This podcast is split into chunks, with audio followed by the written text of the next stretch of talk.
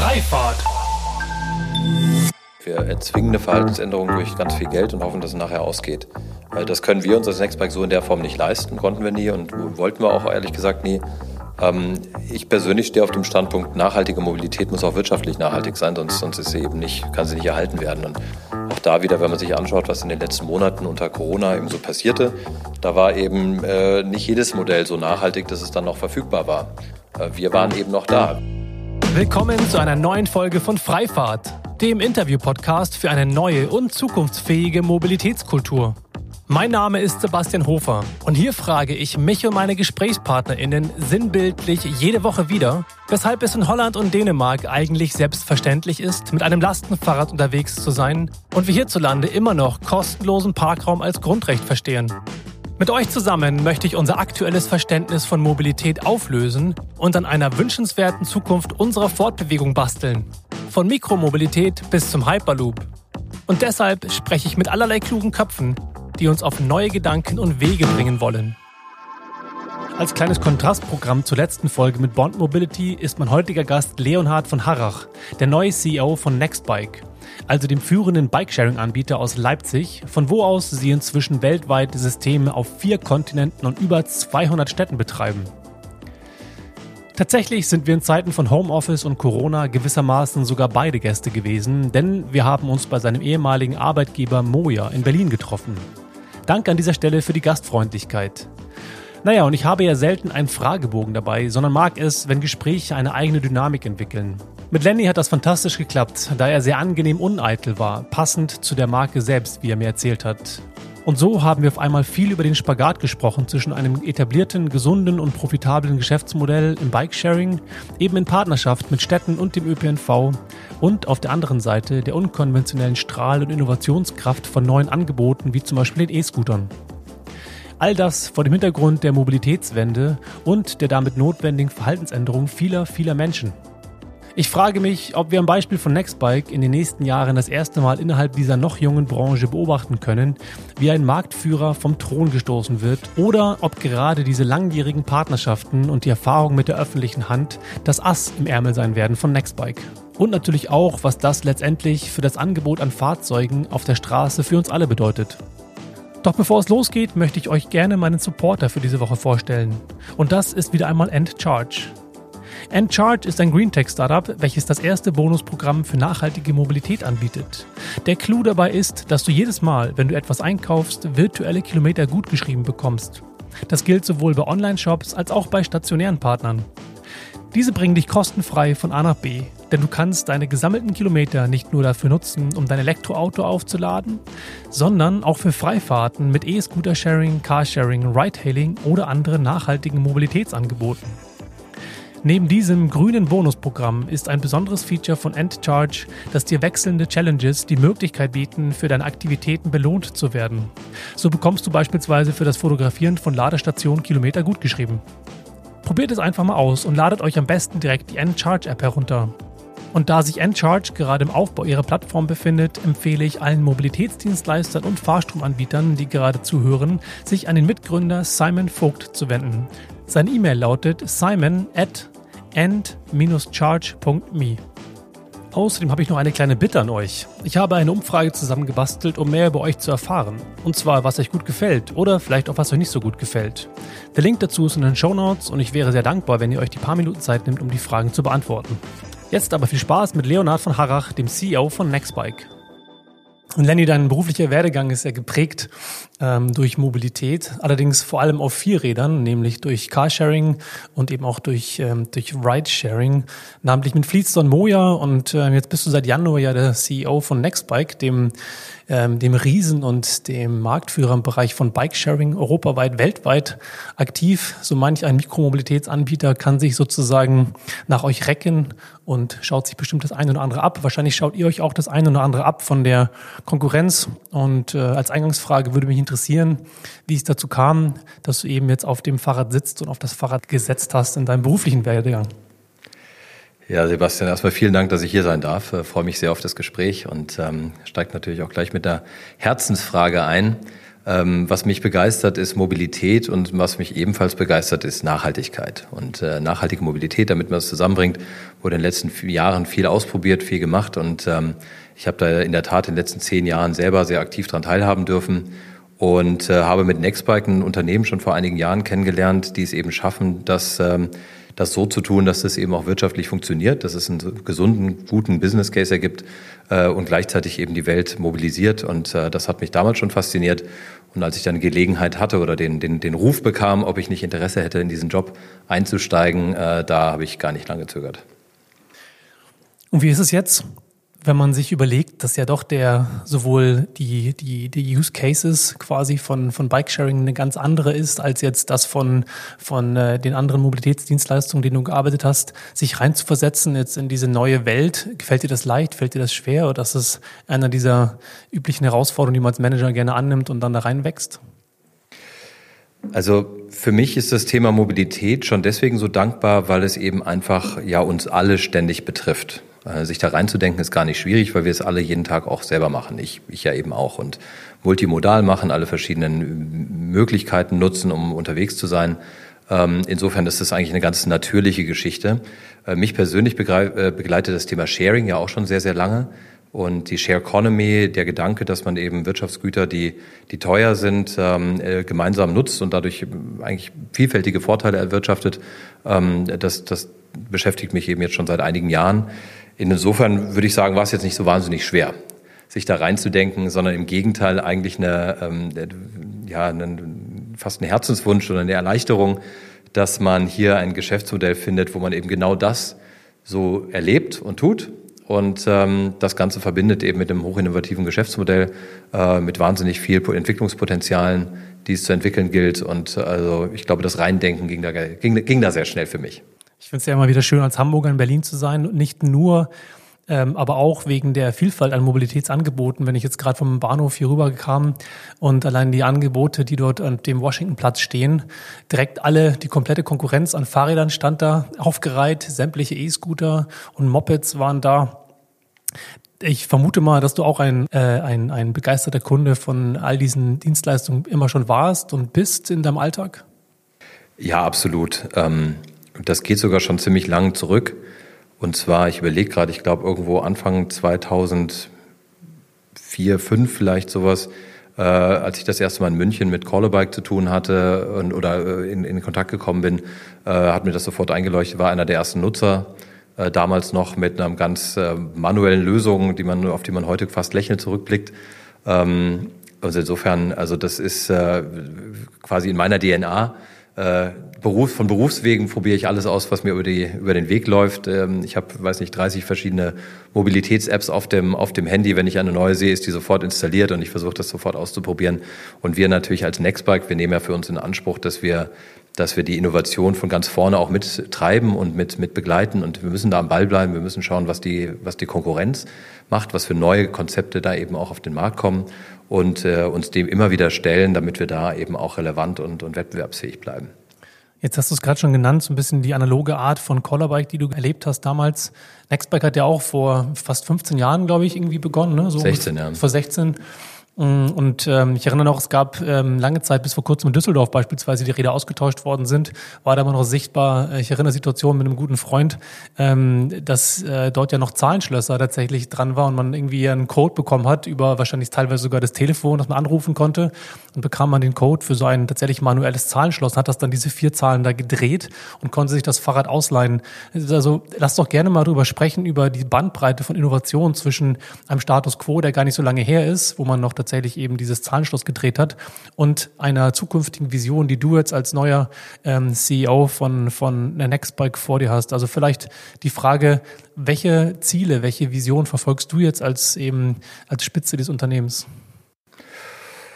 Huh, das ist natürlich eine ganz große Frage. Ähm, vielleicht ganz kurz zu der Vergangenheit. Äh, du hast vollkommen recht, das ist noch gar nicht so lange her und das ist tatsächlich das Irre dabei. Also 2004 mit solchen Zahlenschlössern angefangen, das war damals wirklich the greatest shit sozusagen. Ja, äh, da waren dann also auch Kolleginnen und Kollegen unterwegs, die dann eben turnusmäßig diese Zahlenschlösser, äh, quasi die, diese Nummerierung dann geändert haben.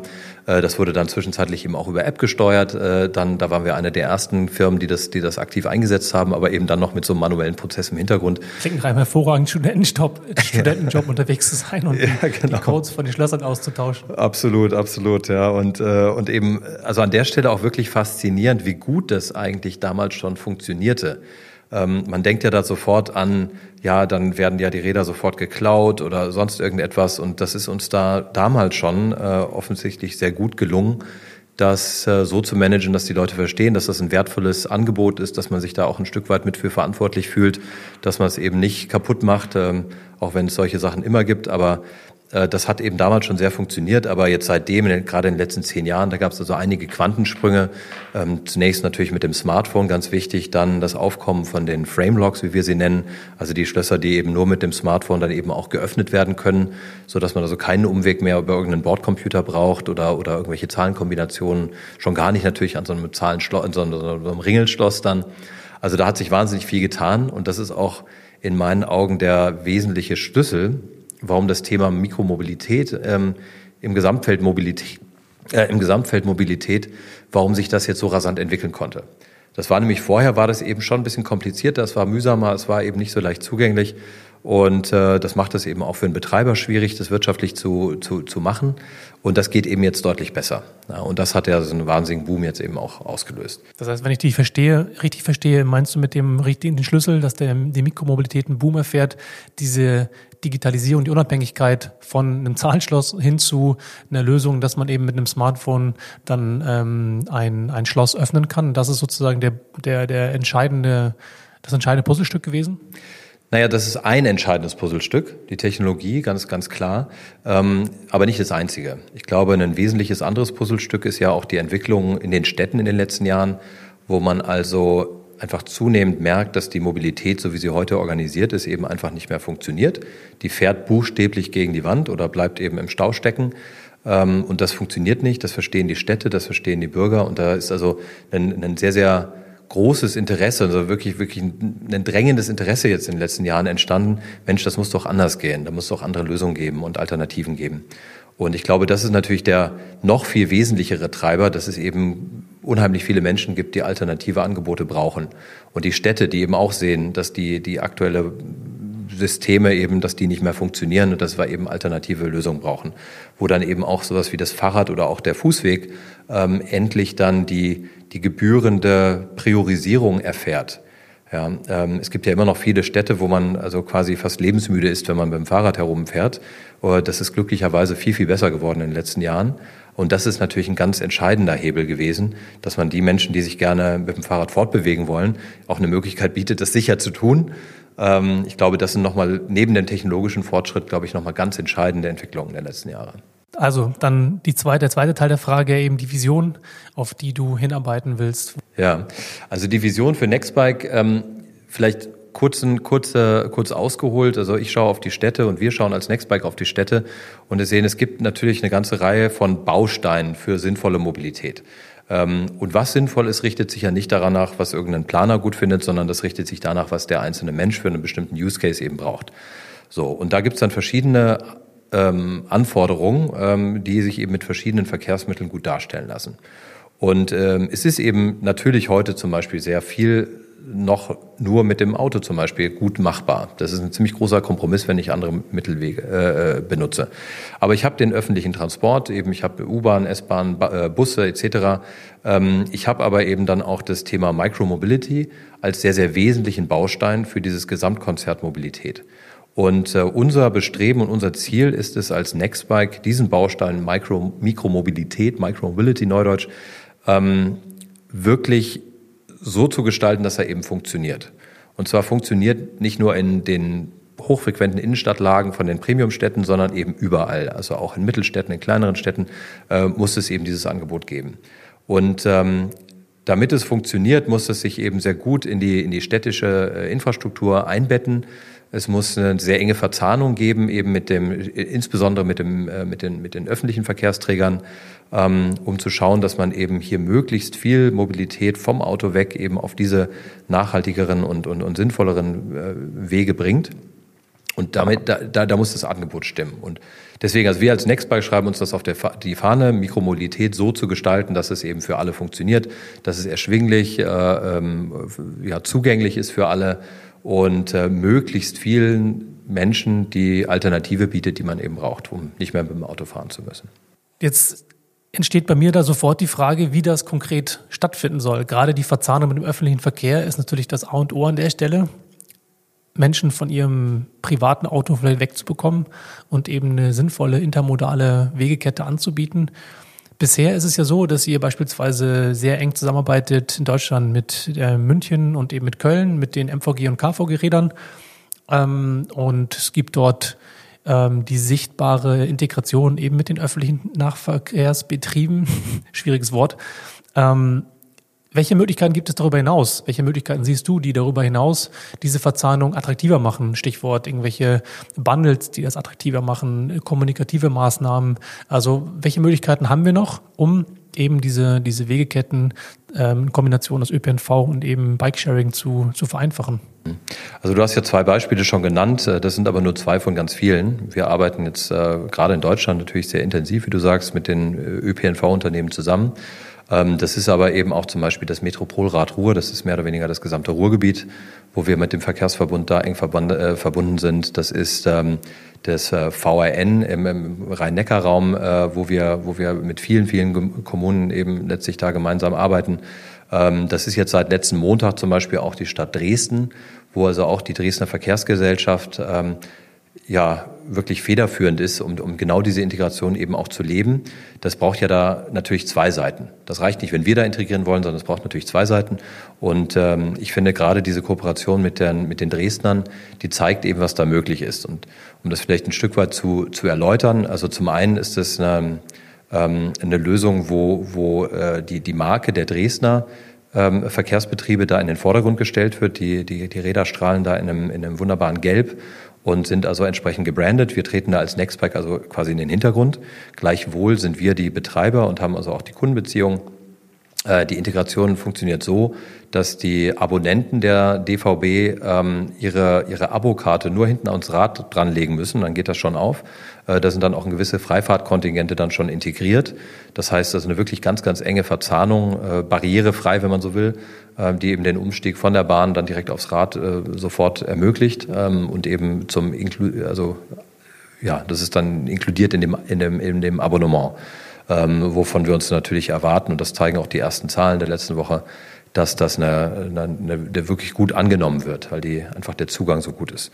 Aber vielleicht um dieses Thema Integration noch ein Stück weit anzureichern und weil, weil ich glaube, dass es auch ein wirkliches Alleinstellungsmerkmal von Nextbike ist, etwas, was man jetzt auch nicht so schnell nachbauen kann. Wir haben da 15 Jahre lang ziemlich intensiv dran gearbeitet.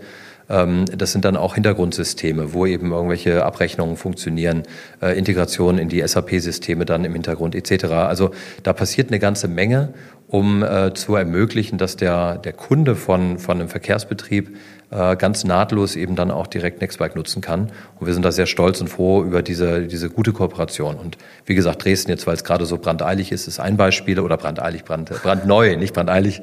Gerade wie gesagt, am Montag haben wir das eröffnet mit äh, strahlendem Sonnenschein, war herrlich. Ähm, ist eben da ein äh, wirklich besonders gutes Beispiel, wie, wie so eine Kooperation eben funktioniert.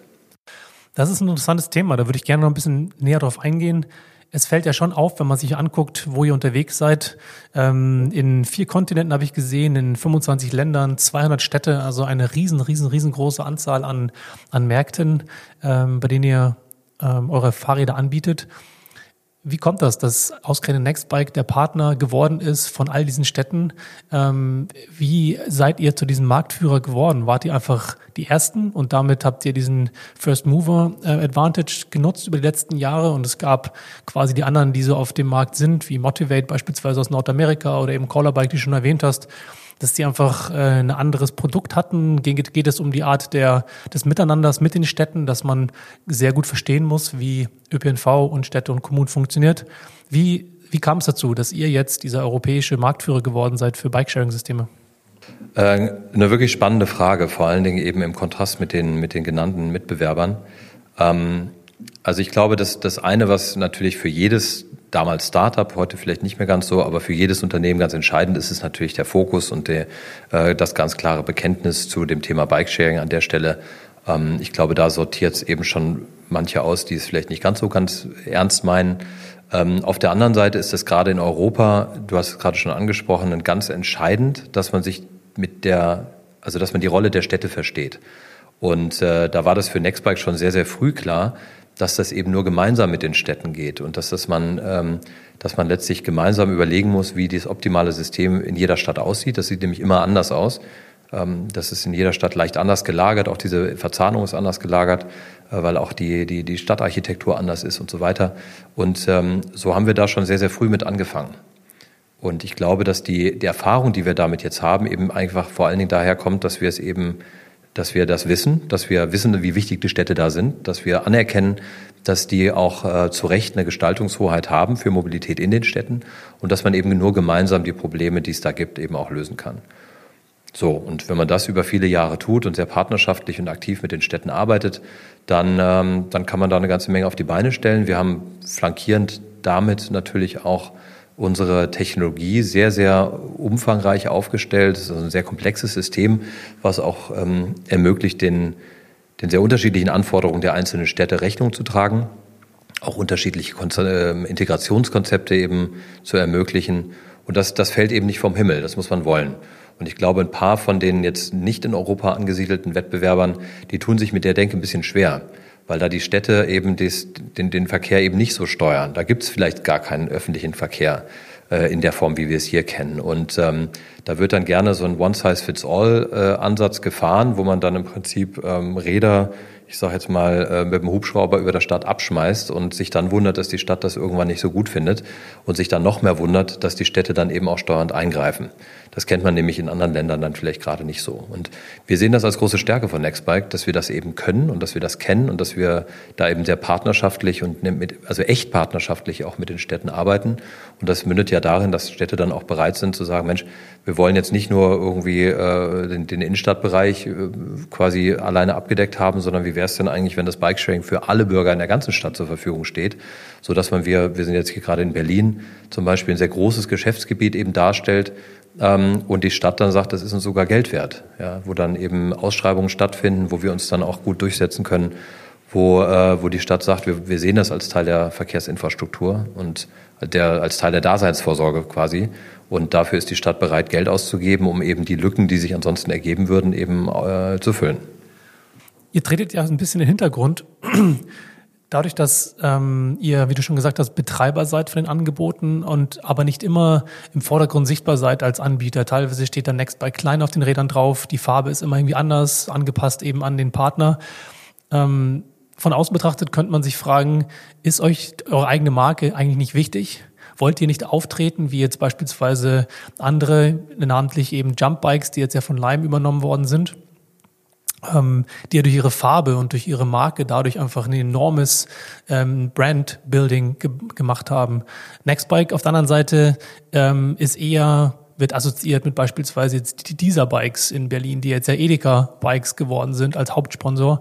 In anderen Städten eben dann in direkter Kooperation mit den, mit dem, den ÖPNV. Ähm, wie gesagt, also ist diese Marke für euch nicht wichtig, dass, dass sozusagen hier in jeder Stadt irgendwie anders, ähm, ähm, ja, ihr anders wahrgenommen werdet? Ja, das ist eine total, total spannende Frage und äh, du hast natürlich da den, den Finger an der richtigen Stelle. Es gibt sicherlich einige Marken, ähm, Experten, die sagen, Mensch, äh, das ist ja irgendwie ganz eigenartig, was ihr da tut. Eine Frage geht ja in die Richtung. Ich, ich würde es mal so versuchen zu erklären. Es gibt vor allen Dingen zwei wesentliche Aspekte, warum das äh, für uns der Fall ist. Und wir sind da, aufgrund dieser zwei Aspekte sind wir da einigermaßen uneitel, könnte man fast sagen. Ähm, der eine ist, dass wir eben diese Partnerschaft mit den Städten eben wirklich ernst nehmen. Und wenn eine Stadt sagt, Mensch, ich möchte oder ein Stadtverkehrsunternehmen sagt, Mensch, ich möchte, dass das unter meiner Marke eben äh, läuft, ja, dass dann eben auch die Bürger der Stadt das anerkennen, dass das Teil der, der Verkehrsinfrastruktur ist, dann, dann äh, richten wir uns dem äh, nach dem. Und da sind wir an der Stelle eher eine B2B-Brand, die eben im Hintergrund die Systeme liefert, ähm, quasi die, die, die, die Schaufeln liefert und äh, eben nicht primär die Endkundenbrand. Das zweite ist, äh, du hast ja äh, paar wichtige Sponsoren schon angesprochen, jetzt eben hier in Berlin seit, seit äh, Mai mit Edeka, auch eine tolle Partnerschaft. Ähm, es ist ein sehr integraler Bestandteil unseres Geschäftsmodells, dass wir die attraktive Werbefläche auf unseren Fahrrädern ähm, auch Unternehmen zur Verfügung stellen. So, wenn wir uns da jetzt selber zu sehr in den Vordergrund spielen, dann funktioniert das nicht so gut. Also wenn auf der Litfaßsäule äh, groß quasi der Hersteller der Litfaßsäule steht oder der Betreiber, äh, dann, na, dann funktioniert es irgendwann nicht mehr so gut. Und ähm, insofern auch da nehmen wir uns bewusst in den Hintergrund, um, um eben auch einen, einen guten äh, Business Case zu ermöglichen. Ähm, gleichwohl haben wir Nextbike auch als Endkundenmarke ähm, und betreiben auch unsere eigene App, die Zugang zu sämtlichen Systemen ja auch ermöglicht. Und ähm, wenn wir selber Werbung machen, dann machen wir natürlich dafür Werbung. Und wenn unsere Partner für sich Werbung machen, dann machen sie eben für sich Werbung. Zum Teil machen wir gemeinsam Werbung eben in, der, in den Städten, um, um den Menschen zu erklären, was da eben für Möglichkeiten bestehen. Also insofern, da, da, da sind wir sehr leichtfüßig, sehr flexibel und ich glaube, das muss man auch sein. Ähm, unser Geschäftsmodell beruht eben nicht darauf, dass wir jetzt nur möglichst viele Kunden sammeln, möglichst viele Kundenkontakte sammeln, in der Hoffnung, das dann irgendwann irgendwie zu monetarisieren, sondern wir verdienen heute mit jedem Rad, was wir auf die Straße stellen, verdienen wir Geld. Ähm, wir haben dann einen positiven Deckungsbeitrag, das kann eigentlich auch sonst fast niemand von sich erwarten oder, oder, oder behaupten. Ähm, wir können das nachweisen, dass wir in jeder Stadt wirtschaftlich gut arbeiten. Und ähm, das ist eben dann auch vielleicht ein Stück weit der Kompromiss, den man dann schließen musste. Also wir, wir verstehen uns da eher als B2B-Brand eigentlich, als jetzt unbedingt als die Datensammelmaschine im Endkundendirektkontakt. Zwei interessante Stichpunkte. Jetzt könnte man ja sagen, mit der Konkurrenz der E-Scooter, die seit einem Jahr oder mehr als einem Jahr auf deutschen Straßen sind, ähm, habt ihr da einen wesentlichen Vorteil, weil ihr mehr Fläche habt auf den Fahrrädern als jetzt ein E-Scooter. Das heißt, der kann ja eigentlich gar nicht so in der Form, in der Form äh, vermarkten und äh, Werbung schalten auf den, den Geräten und das Thema ähm, Daten sammeln.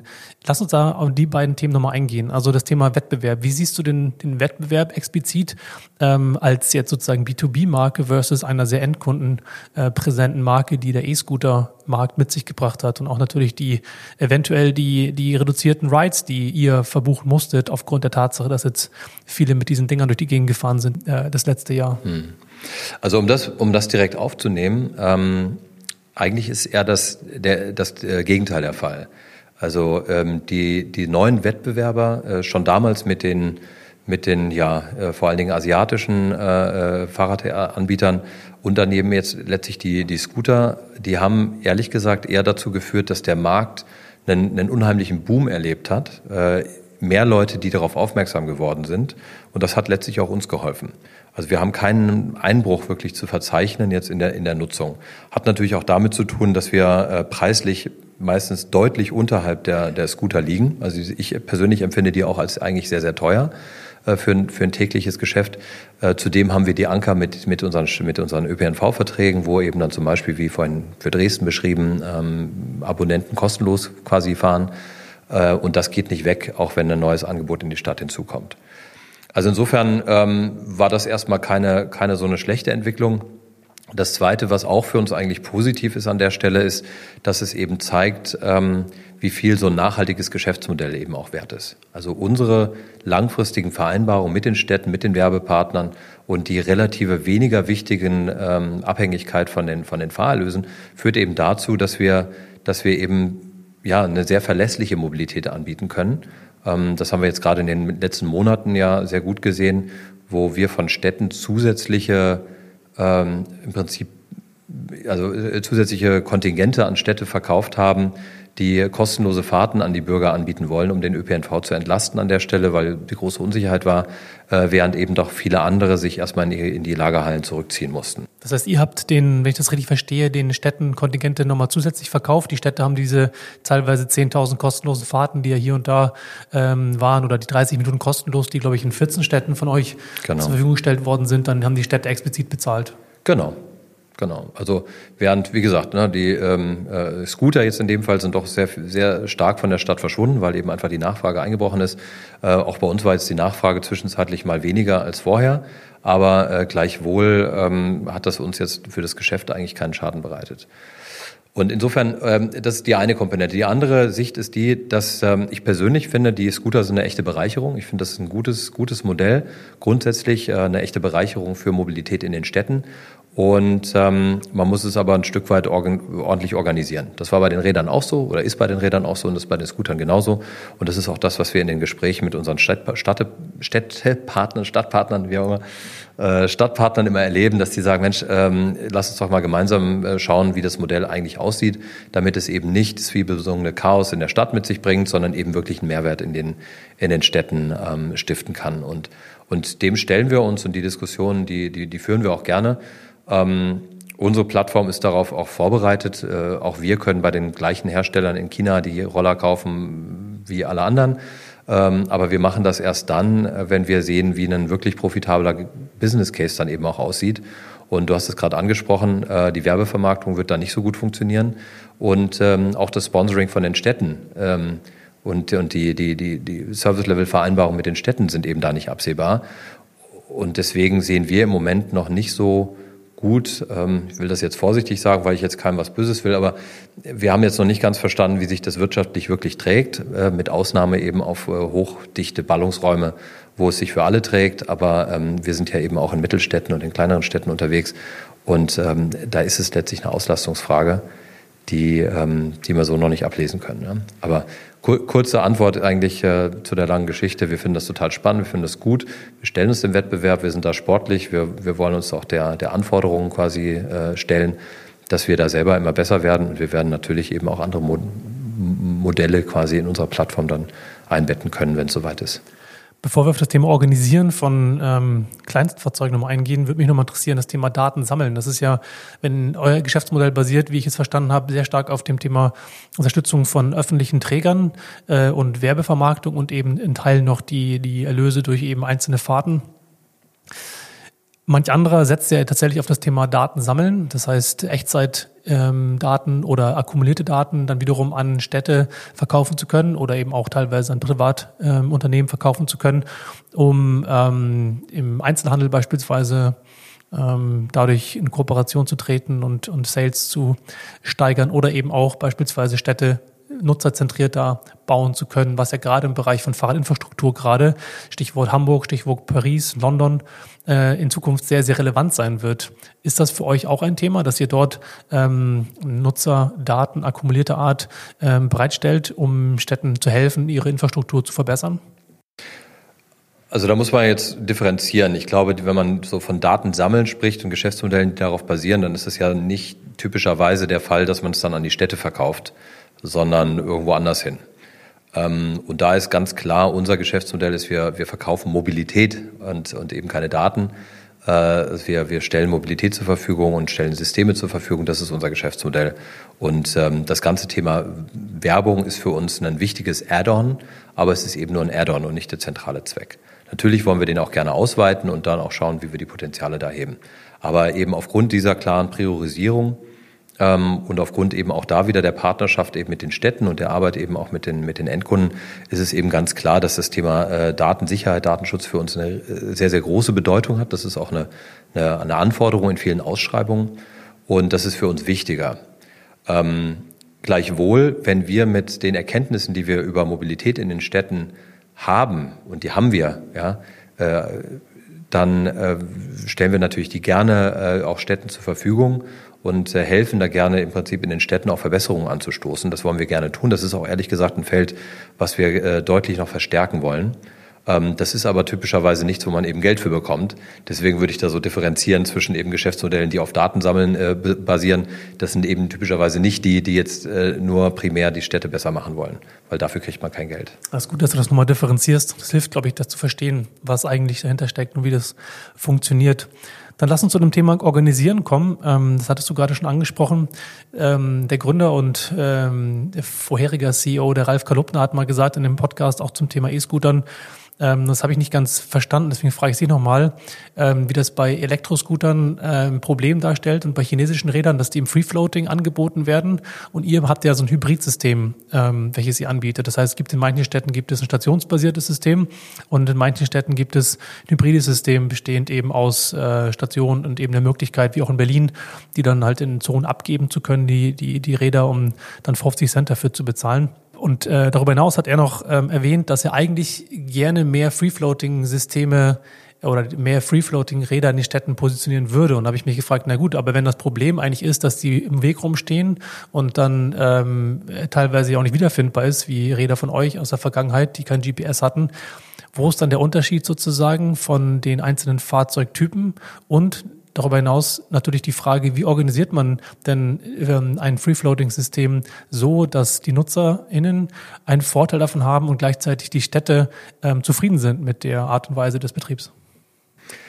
Also ich muss jetzt gestehen, ich ähm, weiß jetzt nicht mehr ganz genau, auf was sich Ralf damals bezogen hat. Ähm, muss natürlich sagen, die Anfangszeit von den Scootern, als die aufkamen, die war natürlich ziemlich vogelwild. Äh, da hatte man den Eindruck, dass eben viele Anbieter ja die Dinger einfach in die Stadt geschmissen haben und dann hat sich anschließend niemand mehr drum gekümmert. Die standen halt einfach da rum und ab und zu kam mal vielleicht jemand hat die eingesammelt, um sie dann aufzuladen, aber es war äh, keine große Verantwortung für die Situation in der Stadt da zu spüren. Ähm, und auch die Nutzer haben sich zum großen Teil eben nicht sonderlich verantwortungsvoll da eben ähm, äh, aufgeführt. Und insofern in der Frühphase war das, glaube ich, ein bisschen zu, zu chaotisch an der Stelle. Ähm, das, was du ansprichst, ist natürlich sehr, sehr spannend. Ja? Ähm, die Frage eben Free Floating oder nicht. Wenn man jetzt aus der Stadtperspektive draufschaut, dann, dann, dann sagt man eigentlich, so ein stationsbasiertes System ist eigentlich das Beste, weil dann ist es schön organisiert, die Sachen stehen schön ordentlich da, sieht auch auf Bildern schön aus. Jetzt haben aber die, die, die, die, die letzten Jahre gezeigt, dass äh, man damit dann hinter dem Potenzial deutlich zurückbleibt. Diese Systeme sind dann eben sehr starr und die Nutzungszwecke passen manchmal nicht so ganz dazu. Und man merkt eben, dass man durch ein Free-Floating-System eben die Nachfrage nochmal deutlich steigern kann. Und damit hast du natürlich vollkommen recht, ob da jetzt ein Fahrrad rumsteht oder ein Roller. Ähm, vielleicht hat das Fahrrad den Vorteil, dass es nicht ganz so leicht umkippt. Und wenn eine umgekippte Sachen, das ist ja ein, äh, fast ein soziologisches Phänomen, ist bestimmt auch erforscht worden, äh, die werden irgendwie gleich als Müll betrachtet und werden irgendwie lieber kaputt gemacht als Sachen, die ordentlich dastehen. Total, vielleicht, ja. vielleicht haben wir da als Fahrrad einen, einen Vorteil. Im Grundsatz hast du aber recht. Ich glaube, ganz entscheidend ist aber, dass man da äh, mit den Partnern in der Stadt einfach gemeinschaftlich überlegt, wie das funktioniert. Und die Lösungen, die, die wir anbieten können, die gehen eben weit darüber hinaus, dass wir einfach nur feste Stationen haben, die ja auch als Infrastruktur auch durchaus Investitionen erfordern oder Free Float. Äh, du hast gesagt, das hybride System ist wichtig. Das heißt, wir können in manchen Bereichen, wo mehr Organisation nötig ist, dann eben Stationen haben, in anderen Bereichen eben nicht. Dann haben wir ein System, wo wir ganze Straßenzüge als äh, virtuelle Stationen definieren, so dass man also dem Nutzer im Prinzip ein Incentive gibt, die Räder dort abzustellen, wo sie erstens gebraucht werden und auch zweitens besser gewartet werden können. Ähm, und insgesamt virtuelle Stationen ist ein spannendes Konzept, weil man dann sehr, sehr flexibel im Prinzip Abstellbereiche definieren kann. Und wenn der sich bewährt, ist gut. Wenn nicht, verschiebt man ihn schnell, ohne dass man Hardware verschieben muss. Und, und ich glaube, darauf kommt es an, dass man eben wirklich versteht, was die Stadt braucht gemeinsam mit den Stakeholdern eben schaut, dass es funktioniert und dann aber auch bereit ist, dafür Verantwortung zu übernehmen und ähm, eben dafür zu sorgen, dass die, äh, ja, dass es eben nicht aus dem Ruder läuft. Und ich glaube, das war, das war die Schwierigkeit gerade in der Anfangsphase mit den Rollern, ähm, wo, wo, wo das eben fehlte. Jetzt ist ja gerade Berlin Vorreiter in Deutschland, weil jetzt die ersten Parkplätze umgebaut werden, gerade Friedrichshain-Kreuzberg ähm, für Lastenräder und eben auch E-Scooter. Meine Frage wäre an dich, inwieweit du in Zukunft ähm, Einfluss nehmen kannst in den Städten, in denen ihr am Start seid, hin zu einem mehr Free-Float-orientierten System zu, zu, ähm, ja, zu verhandeln, zu, zu plädieren, um den Vorteil zu nutzen, dass man mehr Fahrrad fährt, aber gleichzeitig mit Basis von, auf Basis eben von ähm, tatsächlichen Parkplätzen, die umgewidmet werden, öffentlichen Flächen, die umgewidmet werden, die eben explizit für geteilte Mikromobilität genutzt werden dürfen, dass ihr sozusagen eure partnerschaftliches Verhältnis mit Städten nutzen könnt, um zu sagen, pass mal auf, die Zukunft ist eben nicht mehr irgendwie 20 Stationen stattzustellen, sondern wir brauchen eigentlich die mehrere hundert oder die mehreren tausend Fahrräder pro Stadt. Und die brauchen Platz, damit sie eben nicht aus äh, in Unachtsamkeit der Menschen irgendwo rumfliegen. Mhm. Also das macht, das ist ja eigentlich seit 15 Jahren unser Bread and Butter, dass wir mit den Städten genau darüber sprechen. Ähm, es ist eine sehr erfreuliche Entwicklung der letzten Jahre, dass eben das, das, das Fahrrad als Transportmittel äh, eine größere Wertschätzung erfährt. Ähm, das wurde leider jetzt nicht in Deutschland wirklich erfunden, sondern da schaut man doch am liebsten eher so nach Skandinavien, gerade Dänemark, äh, wo eben das äh, wirklich eindrucksvoll gezeigt wird was, und, und auch in Holland gezeigt wird, was das bewirkt, wenn man dem Fahrrad dann auch den entsprechenden Raum gibt, der fair wäre, gemessen an der Anzahl der, der, der Menschen, die damit unterwegs sind. Und ähm, wir versuchen dadurch, dadurch unsere Systeme natürlich einen sehr praktischen Beitrag zu leisten und in jedem, jeder Diskussion eben dafür zu sorgen, dass man sagt, Mensch, wenn ihr Fahrradverleih haben wollt und Fahrrad haben wollt, dann können wir hier äh, doch ein paar Erfahrungen der letzten Jahre beitragen wo wir sagen, damit das gut funktioniert, musste aber auch B sagen. Also es reicht nicht nur, stiefmütterlich da irgendwo ein paar Fahrradverleihsysteme da irgendwo hinzustellen, sondern idealerweise sage ich eben auch B. Das heißt, ich richte Fahrradspuren dann entsprechend ein, nicht nur für den Verleih, sondern für alle. Ähm, ich äh, richte die Flächen ein, die ich brauche, um das ordentlich zu organisieren, wie du sagst, und so weiter. Also das ist, das ist aber sehr viel leichter gesagt als getan. Äh, das scheitert oftmals oder die, die, die Hürden, die da existieren, äh, in der Stadtpolitik äh, fängt es natürlich an, dann sind es ganz pragmatische Erwägungen. Die, die Raumverteilung in der Stadt ist ja immer ganz, ganz hart umkämpft. Und ähm, am Ende ist es eine politische Frage, ob man das will. Und ja, aber die Argumente dazu, ich glaube, da, da haben wir hoffentlich auch ein bisschen dazu beigetragen, dass wir die eben liefern können und sagen, Mensch, guck mal, es gibt die Lösungen, die werden angenommen, das funktioniert und wenn man es richtig macht, funktioniert es umso besser. Und man sieht es ja auch, wie die, wie die Verleihzahlen in Städten, wo Fahrradverkehr insgesamt gut organisiert sind, sind eben dann zum Teil ein Vielfaches besser als eben in Städten, wo das noch nicht der Fall ist. Ja, total. Ich erlebe da auch die, die, die Offenheit der Städte, dass sich dort was tut im positiven Sinne. Ähm, gleichzeitig ist das schon auch so, wie du schon gesagt hast, dass die ähm, die ähm, Begeisterung eher für stationsbasierte Systeme immer noch da ist, weil es eben organisiert ist, weil es irgendwie aufgeräumt wirkt und damit eigentlich aber letztendlich, wenn man mal abgesehen von so Systemen wie Willip in, in Paris oder eben das Boris Bike aus London, die halt ein riesen, riesengroßes Netzwerk an Stationen haben, wo man echt nur 300 Meter laufen muss und ein Fahrrad findet, genau das die Hürde ist, dass man eben nicht die Verfügbarkeit äh, an Fahrzeugen ähm, jederzeit hat. Und das führt ja auch dann, du hast schon gesagt, die Auslastung von den einzelnen Fahrzeugen. Und ich fand es ganz interessant, dass ihr ähm, auf eurer Website 30 Millionen Fahrten in 2019 ähm, ähm, kommuniziert habt. Wenn man vergleicht, dass die E-Scooter-Branche innerhalb von zwei Jahren über 100 Millionen Fahrten äh, erreicht hat, dann scheint da ja neben dem vermeintlichen Hype, der nur für Touristen äh, stattfindet, auch dort der Formfaktor an sich, also das Fahrzeug an sich, irgendetwas mit dem, mit dem Markt gemacht zu haben an der Stelle. Also absolut. Ähm, das hat definitiv was mit dem Markt gemacht. Ähm, ich würde jetzt vielleicht mir die Spitze erlauben und sagen, naja, man kann ja mal gucken, wie viel Geld mit jedem Ride dann verdient wurde. Ähm, mit unseren 30 Millionen Rides wurde eben pro Ride was verdient und mit den anderen 100 Millionen vielleicht nicht ganz so viel. Ähm, und das ist, das ist, glaube ich, äh, trotzdem ist es so, dass wir, dass wir da natürlich eine riesen Nachfrage da ist. Ne? Es gibt, es gibt da einen Bedarf dafür und das ist auch gut so. Aber das ist interessant, was du sagst. Das würde eigentlich letztendlich bedeuten, wenn man jetzt ein bisschen und jetzt ähm, ähm, müsste man sich wahrscheinlich ein bisschen mehr mit dem Venture Capital äh, Cases auskennen, die dahinter stecken, warum die große Wette stattgefunden hat oder immer noch stattfindet. Aber jetzt könnte man ja sagen, wenn wir die Mobilitätswende erreichen wollen, dann müsste eigentlich die Profitabilität pro Fahrt erstmal in den Hintergrund gestellt werden, weil wir eine Verhaltensänderung erreichen wollen, die ein gewisses Investment braucht über Jahre oder Jahrzehnte, um wegzukommen eben von der Mobilitätskultur, die wir heute haben. Das glaube ich nicht. Ich meine, das ist genau der Venture Capital Case. Wir erzwingen eine Verhaltensänderung durch ganz viel Geld und hoffen, dass es nachher ausgeht. Das können wir uns als Nextbike so in der Form nicht leisten, konnten wir nie und wollten wir auch ehrlich gesagt nie. Ähm, ich persönlich stehe auf dem Standpunkt, nachhaltige Mobilität muss auch wirtschaftlich nachhaltig sein, sonst, sonst ist sie eben nicht, kann sie nicht erhalten werden. Und auch da wieder, wenn man sich anschaut, was in den letzten Monaten unter Corona eben so passierte, da war eben äh, nicht jedes Modell so nachhaltig, dass es dann noch verfügbar war. Äh, wir waren eben noch da. Wir haben in äh, allen Städten im Prinzip mit auf ganz, ganz wenige Ausnahmen international, wo witzigerweise oftmals die Politik, die Landes-, also die, die nationale Politik, ähm, zum Beispiel in Polen, äh, den Betrieb eingestellt hat, ähm, haben wir überall weiter, sind wir überall weiter gefahren, haben tolle Resonanz erfahren. Die Nutzer haben es wirklich sehr, sehr stark gewertschätzt und, und das ist halt verlässliche, nachhaltige Mobilität. Und in dem Moment, wo ich eben letztlich da so auf auf äh, Venture Capital angewiesen bin, äh, kann es mal schwierig werden. Und ich glaube, die letzten Finanzierungsrunden großen, die haben, haben gezeigt, dass das äh, auch, auch so gesehen wird zwischenzeitlich. Ähm, und es wird sehr spannend sein zu sehen, wie sich eben diese Modelle in der Zukunft ähm, ähm, quasi behaupten können.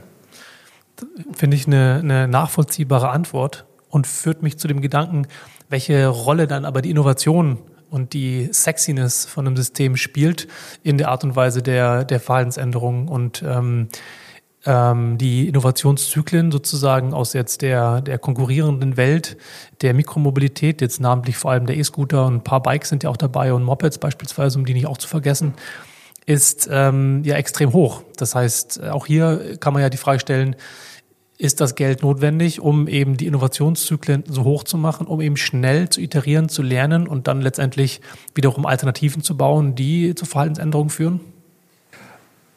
Also ganz ehrlich, ich finde, der Innovationsgrad von einem E-Scooter ist jetzt nicht so gigantisch. Das sieht man auch daran, dass die Einstiegsbarrieren im Prinzip nicht vorhanden sind. Ähm, aber es ist gleichwohl, es ist ein neues Modell, wo eben dann doch, das ist ja das Spannende in dieser Welt, dann jemand darauf kam und sagte, Mensch, wie wäre das eigentlich, wenn man das jetzt mal in der Breite verfügbar macht? Das waren am Anfang bessere Spielzeuge, deswegen waren sie auch schnell kaputt. Mittlerweile sind das wirklich Heavy Machines, ja, die wiegen 30 Kilo so ein, oder weiß nicht, so ein paar 20 Kilo so ein Roller äh, und, und halten eben auch einige Jahre und, und so. Also man sieht, wie sich das dann entsprechend entwickelt. Aber ähm, du hast natürlich vollkommen recht. Also viel, viel Geld hilft dann auch manchmal Dinge in Gang zu setzen, die sonst länger gedauert hätten. Und ähm, ich habe es vorhin schon mal gesagt, deswegen sind wir auch fast, fast dankbar dafür, äh, weil wir dieses Geld nicht zur Verfügung hatten, ähm, um so eine brachiale Verhaltensänderung eben zu moderieren und das mit so einer Macht in den Markt zu treiben. Gleichwohl profitieren wir aber trotzdem davon, weil wir sind eben da. Und äh, die Leute lernen das schätzen und fangen an, ihr Verhalten umzustellen. Und äh, wir sind da so, ja, Nutznießer an der, an der Stelle, weil wir da, äh, vor allen Dingen in der Situation, äh, wo, wo wir dann noch da sind und andere sich schon zurückgezogen haben und die Menschen eben feststellen und sagen, Mensch, das hat gut funktioniert, jetzt äh, ist aber weit und breit nur noch Nextbike da, dann nehme ich halt das so lang und, und gewöhne mich daran. Ne? Hinter den Kulissen ist ja aber auch, also neben der eigenen Hardware, natürlich ist es nicht innovativ, in China einen Scooter zu kaufen und den genau, mit ja. einer IoT äh, auszurüsten per se. Das Innovative, würde ich an der Stelle behaupten, ist aber die, ähm, die Kombination all dessen in einer Art und Weise, die eine, eine, ähm, eine hochgradige Individualisierung ermöglicht und darüber hinaus der Hintergrund die bestehenden Systeme, die beispielsweise die Prognostizierung von, von Fahrten ermöglicht oder eben auch das Rebalancing oder wie beispielsweise ein Gast in einem vorhingegangenen Podcast mit Bond Mobility, die S-Pedelec Sharing Companies aus der Schweiz, die zum Beispiel mit solchen Bonuszonen ähm, sehr, sehr klug incentiviert, sein Fahrrad dort abzustellen und damit eben Bonuspunkte zu bekommen, um eben das Rebalancing mit eben Dieseltransportern, was ja das, der Kritikpunkt Nummer eins bei Scootern ist, zu vermeiden. Also ich glaube, auch im Hintergrund sieht man dort einiges, was da passiert. Das stimmt. Und da, da sprichst du ein spannendes Feld an, weil das ähm, ist weniger jetzt so die sichtbare Innovation im Sinne von, wow, da ist jetzt ein Scooter und äh, ne, der ist jetzt nicht so anders wie der, der Scooter daneben, äh, sondern ähm, die Geschäftsmodellinnovation hinter den Kulissen ist sehr, sehr spannend. Und da hast du vollkommen recht. Ähm, äh, für mich ist das Thema Operations da ganz entscheidend. Ähm, letztlich kauft man ja so ein Gerät und muss es eben möglichst effizient dann auch äh, nutzen. Das geht darum, dass man versucht, möglichst viele Fahrten damit zu erzeugen und eben da unterwegs möglichst wenig Kosten zu haben. Und äh, wenn ich eben alle, alle Sachen gut vorhersage und die, äh, die Fahrzeuge an die richtige Stelle bewege zur rechten Zeit und ähm, so dass sie eben Geld verdienen können, dann habe ich da einen Vorteil. Und wenn ich sie rechtzeitig eben austausche und eben erkenne, äh, dass die Batterie leer ist, erkenne, dass die vielleicht irgendwie in einem, in einem Problemgebiet sind, wo ich sie vielleicht besser einsammeln sollte, weil da immer der Vandalismus höher ist oder so. Also da, da stecken wirklich massive Vorteile, vor allen Dingen in der Konstellation, wenn der Marktpreis eigentlich mehr oder weniger definiert ist. Man sieht ja im Moment eine erstaunliche homogene Preislandschaft eigentlich, gerade bei den Scootern, wo man sich immer fragt, äh, wie lange sich das hält. Ähm, und das heißt, der, der, die, die Einnahmen sind quasi gedeckelt. Ich kann versuchen, ein paar mehr zu kriegen, aber da ist eben der Differenzierungsfaktor nicht so groß. Das heißt wirklich, das Geld wird eigentlich durch effiziente Operations verdient. Und da hast du vollkommen recht. Da gibt es natürlich eine Menge Innovation. Und äh, da lernen wir auch täglich dazu. Das sind die Sachen, die so ein neues Digital Native Startup, was vielleicht mit 100 Millionen Venture Capital unterwegs ist, die, die machen da natürlich unglaubliche Dinge möglich im Sinne von Automatisierung und Predictive uh, Everything eigentlich. Also das, ähm, da, da, das ist überhaupt gar keine Frage. Ja.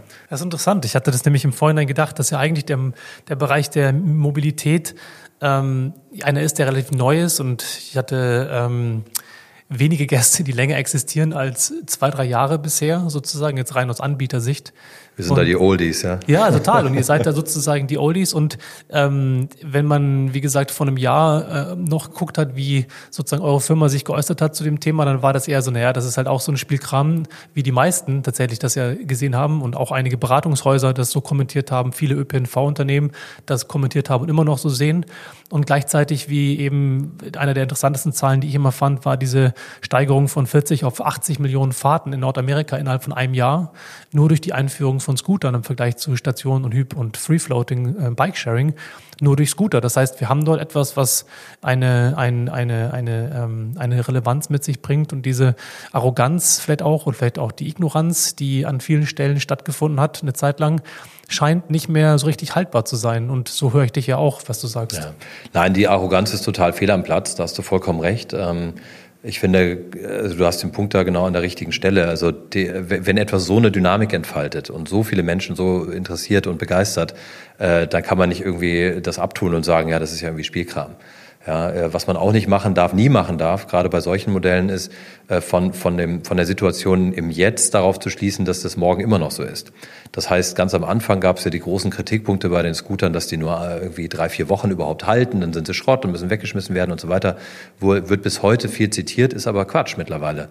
Äh, die haben mittlerweile die dritte, vierte, fünfte Produktgeneration. Die lernen rasend schnell natürlich dazu. Das Ganze noch gebündelt davon, dass es eigentlich im Wesentlichen ein zentraler Hersteller in China ist, der das Ganze beflügelt und ähm, von dem alle einkaufen. Und das heißt, da läuft die, da läuft die ganze Innovation zusammen und die, die lernen natürlich äh, im Minutentakt quasi dazu. Und, ähm, und dieses Modell wird sich irgendwo hinbewegen, wo es nachhaltig und wirtschaftlich sinnvoll ist. Ähm, gleichwohl ist nicht alles, was unterwegs damit ausprobiert wurde, nachhaltig und wirtschaftlich sinnvoll. Klar. Und da kann man dann durchaus auch Kritik üben. Aber es liegt mir persönlich und uns als Nextbike fern, das jetzt zu belächeln, sondern im Gegenteil, wir begreifen das als Riesenchance, als Opportunity auch.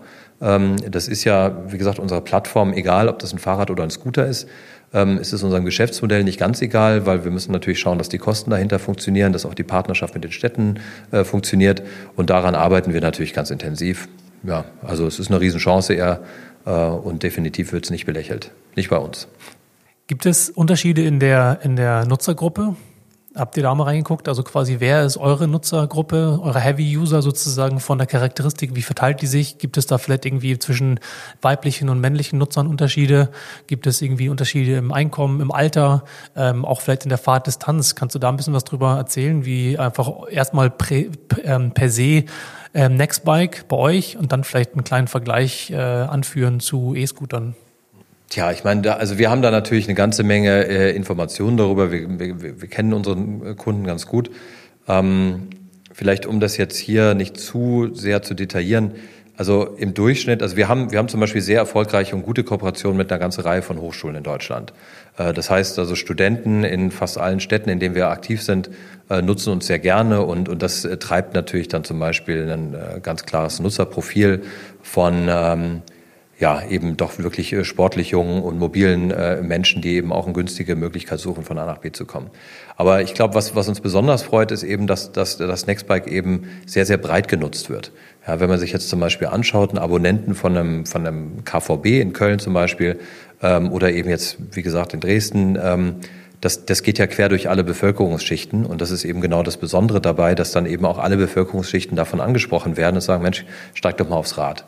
Und gerade in Deutschland ist es ja so, dass das Fahrrad eben doch, also da kann man fast von ausgehen, dass Menschen eigentlich Fahrrad fahren können und äh, auch ein Fahrrad haben und dem positiv gegenüberstehen. Und äh, dann, dann ist es eigentlich eine ganz pragmatische Geschichte, dass natürlich, äh, wenn es regnet und kalt ist, äh, dass sich vielleicht eine ältere Person ähm, da nicht so wohl fühlt, kann man sich vorstellen, dass wenn man was transportieren möchte, eben auch nicht. Das heißt, wenn ich also viel mit Kindern unterwegs bin, dann, ähm, dann, dann ist es vielleicht auch schwieriger, auch wenn wir jetzt mit Lastenrädern dann natürlich auch versuchen, da Lösungen zu schaffen. Aber im Durchschnitt würde ich sagen, eher schon natürlich tendenziell jüngere Menschen, ähm, irgendwie so 30 plus minus ist, glaube ich, unser Schnitt vielleicht ein bisschen drüber. Ähm, Gehalt oder, oder von den jetzt Nichtstudenten, von den, von den Einkommen her, ähm, sehen wir, dass es auch einigermaßen im Durchschnitt ist, vielleicht etwas über dem Durchschnitt, würde ich, würde ich sagen. Und so eine durchschnittliche Fahrtdistanz, die man, die so ähm, NutzerInnen mit euren Rädern machen, gerade von dem Hintergrund, dass ja manchmal eine halbe Stunde umsonst ist? Ja, also die Fahrtdistanzen sind, ähm, so wie man das wahrscheinlich auch intuitiv sich denken könnte, so roundabout fünf Kilometer. Zwischen drei und fünf Kilometern ist, äh, findet der Großteil der Fahrten statt. Aber es gibt äh, gerade bei den kostenlosen Angeboten gibt es natürlich auch viele, die das ganz also für, für sehr kurze Fahrten machen. Ähm, und wir haben auch Ausreißer, wir haben Leute, die damit Tagestouren machen und Also das, das gibt es dann auch. Aber der Großteil der Fahrten liegt irgendwo so im Raum drei, fünf, sechs Kilometer so in der, in der Größenordnung. ist doch super, dann seid, ist ja quasi der E-Scooter-Markt gar keine Konkurrenz zu euch, sondern eigentlich eine Ergänzung, weil sie unter euch liegen in der Fahrtdistanz zumindest. Das sehen wir auch so. Ja, das ist tatsächlich so, auf so einen Scooter drauf, drauf zu springen und äh, zwei Kilometer zu fahren, ist genau richtig.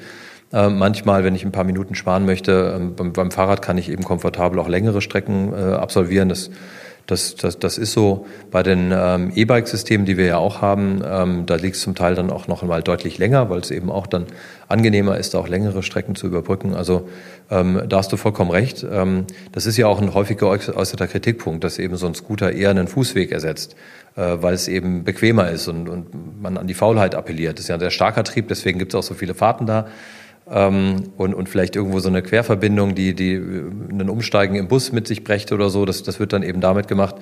Ähm, und bei den Fahrrädern ist es dann eine, eine, durchaus bewusste Wahl, dass ich eben auch eine längere Strecke damit ganz gut äh, absolvieren kann, gerade jetzt, wenn so herrliches Wetter ist. Um so ein bisschen mit dem Blick auf die Uhr das Gespräch Richtung Richtung Ende zu bewegen, hätte ich noch einen Themenkomplex und zwar das ganze Thema ähm, Mobilitätskultur und die Politik. Ähm, ihr hattet ja euch beispielsweise für die Mobilitätsprämie ausgesprochen im Zuge jetzt der Abwrackprämie 2.0, die ja Gott sei Dank nicht gekommen ist. ähm, zumindest nicht in der Form, vielleicht in etwas versteckter Form, aber ähm, darüber habe ich ja hier und da schon geschrieben und gesprochen. Deswegen hatte ich eher die Frage, äh, welche Einflussmöglichkeiten Sie seht Nextbike noch an der Stelle und vor dem Hintergrund auch, dass ihr ihr ja äh, mit Mareike Rauchhaus, eurer Pressesprecherin, ja ähm, eigentlich Teil von dem BVZF wart, von dem Bundesverband Zukunft Fahrrad, der ja vor einem Jahr gegründet worden ist und dann aber wieder das zurückgezogen habt und da also sozusagen eure Aktivität im Prinzip, zumindest wirkt es so nach außen, wieder eingeschränkt habt. Also wie seht ihr die Möglichkeit, dort diese Kultur politisch auch äh, mit zu, mitzugestalten? Tja, ich meine, ähm, da muss man ein Stück weit ja auch realistisch drauf schauen. Äh, und wir sind da im Vergleich zu den großen Automobilherstellern und der ganzen Industrie, sind wir da natürlich ein ziemlich kleines Licht. Äh, wir versuchen da eher zu überzeugen, indem wir es einfach tun, indem wir es ermöglichen. Und äh, wenn wir jetzt eben als ja, immer noch relativ kleines Unternehmen äh, da könnten wir jetzt wunderbar viel Zeit in Berlin und in Brüssel damit verbringen, da große Lobbyarbeit zu machen. Das ist ein extrem mühsames Geschäft und da ähm, Aber wer, wenn nicht ihr? Ihr seid schließlich der größte Bike-Sharing ja, das stimmt. Äh, Deutschland und Europas. Aber, und damit habt ihr ja eine gewisse Relevanz. Da, da hast du natürlich recht und wir versuchen dem auch Rechnung zu tragen. Aber ich glaube, wir tragen dem noch besser Rechnung, indem wir eben den Städten Argumente an die Hand geben, dass sie dann eben entsprechend dafür eintreten können. Äh, eine Stadt Berlin hat in einem Städtetag oder in den, auf, den, auf den politischen Ebenen ganz anderes Gewicht als eben letztlich das Unternehmen Nextbike. Und äh, ich glaube, da leisten wir eine ganze Menge und, und, und bringen da eben auch entsprechend die Ideen ein. Ähm, gleichwohl, wie gesagt, dieses, die, die, die, die Förderungen sind ja oftmals eben industriepolitisch geprägt und da haben wir natürlich jetzt, äh, und da, da, da geht es allen anderen Anbietern ja auch genauso, so richtig viel bewegen können wir da eigentlich nicht. Äh, was wir können, ist eben die Nutzer begeistern, was wir können, ist die Städte zu enablen. Und wenn wir das gut machen, dann wird es natürlich auch quasi dann bei den, bei den Entscheidern in der Politik, äh, auf der politischen Ebene eben ankommen. Ähm, und, und ich glaube, dass wir da einen viel besseren Hebel haben, als wenn wir jetzt eben da versuchen, aktiv da im Prinzip Dinge zu bewegen gegen letztlich dann auch Industrieinteressen, wo Hunderttausende von Arbeitsplätzen äh, dagegen stehen. Wir haben keine Hunderttausende Mitarbeiter, sondern wir haben äh, Millionen von Nutzern. Und äh, für die müssen wir eigentlich da entsprechend da die, äh, die wie soll man sagen, das, das Wort ergreifen. Total, finde ich wunderbar. Ja. Das finde ich tatsächlich eine sehr gute, ein sehr gutes Umdrehen von diesem Narrativ, das ja die Politik häufig nutzt und sagt, wir haben so viele Arbeitsplätze, die da drunter leiden. Naja, aber wir haben ja auf der anderen Seite auch eine ganze Menge Menschen, die ähm, eben alternative Mobilität nicht nutzen kann, Absolut. wenn sozusagen die Förderung immer nur monomodal vergeben wird. Ja. Und deswegen finde ich das auch ganz richtig, dass da natürlich ein Aufschrei passiert war und bin dankbar, dass das auch geglückt ist dass man eben da nicht nur schaut und sagt, ja, welche Industrie hat denn jetzt irgendwie gelitten und hat äh, ein, äh, Umsatzeinbußen.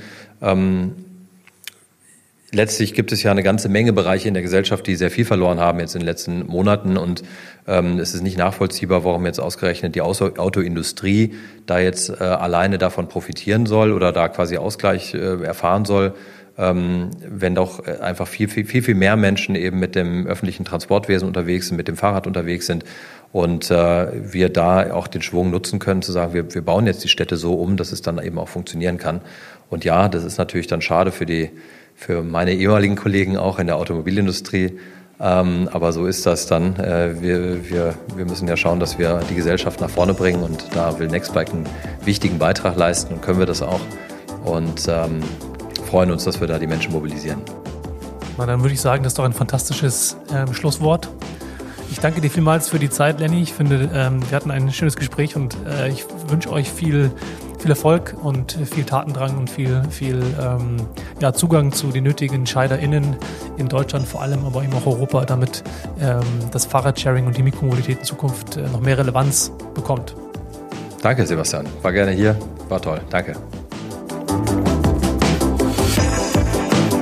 Vielen, vielen Dank wie immer fürs Zuhören bis zum Ende der Folge. Mein nächster Gast ist Simon Vogt von End Charge, dem Supporter der letzten Folgen. Mit ihm spreche ich dann mal im Detail darüber, wieso ein Bonuspunktesystem dabei helfen kann, die Mobilitätskultur hin zu mehr nachhaltiger Mobilität zu verändern. Es würde mich freuen, wenn ihr dann mal wieder reinhört.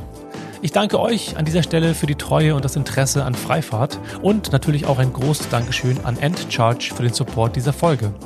Und wenn dir die Folge gefallen hat, dann freue ich mich wie immer natürlich auch über deine Unterstützung. Am einfachsten geht das, wenn du bei Spotify oder in deiner Podcast-App auf Abonnieren klickst und natürlich auch mit ein paar Sternchen und einem Kommentar bei Apple Podcasts. Außerdem freue ich mich, wenn du diesen Podcast fleißig weiterempfiehlst. Wenn du Kontakt aufnehmen möchtest, findest du mich bei LinkedIn, Instagram oder Twitter unter dem Namen Freifahrt. Das war es für heute mit Freifahrt. Mein Name ist Sebastian Hofer und ich freue mich, wenn du in der nächsten Folge wieder reinhörst und sage gute Fahrt und lass die Haare wehen.